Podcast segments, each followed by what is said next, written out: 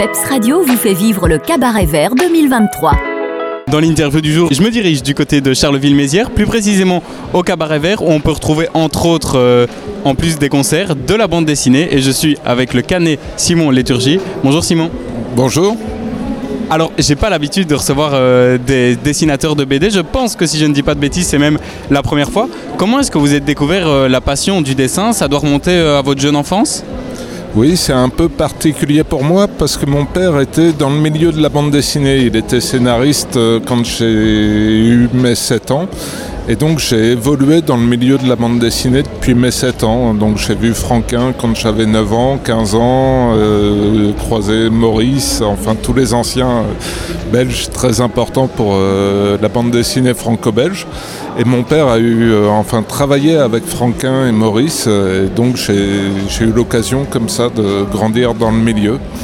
Et donc c'est la BD qui vous a amené à dessiner ou euh, le dessin qui vous a amené à la BD J'avais un goût pour le dessin et le fait de voir des gens rester chez eux tranquillement à dessiner, je me suis dit que c'était un bon métier. Je pense que ça m'a poussé à le faire.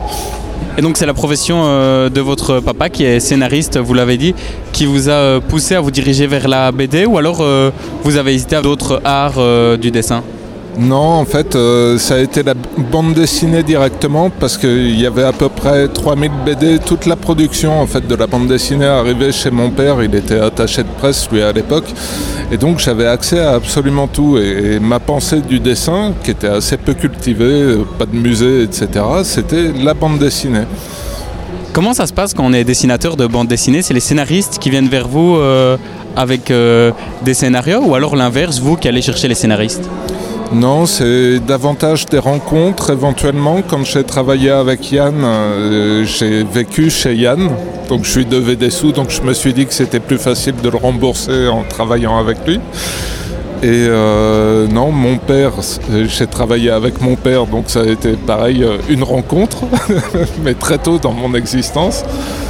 Euh, et, après, non, c'est plus les éditeurs qui viennent demander et qui composent euh, en fait des binômes ou des trinômes. Et donc, vous recevez euh, des scripts avec des indications pour les dessins, c'est cela? Généralement, les scénarios sont fournis sous forme de petits croquis donc il y a déjà la bande dessinée mais qui n'est pas terminée euh, quelque part. Donc c'est assez facile. Moi je suis sur euh, une élaboration éventuellement plus complexe de la mise en scène, mais je peux me contenter euh, de, finir grosso modo les croquis des camarades. Quelles sont les dernières bandes dessinées dans lesquelles on peut retrouver vos travaux? Alors il y a les profs à l'heure actuelle que Pika, le créateur originel, m'a repassé en 2016 ou 2017. Et il y a Spoon et White qui est une vieille série que je faisais à l'époque pour les éditions Dupuis qui sont éditées désormais chez Bambou et qui sont les aventures euh, malheureuses des deux pires flics de New York. Euh, donc c'est de l'humour.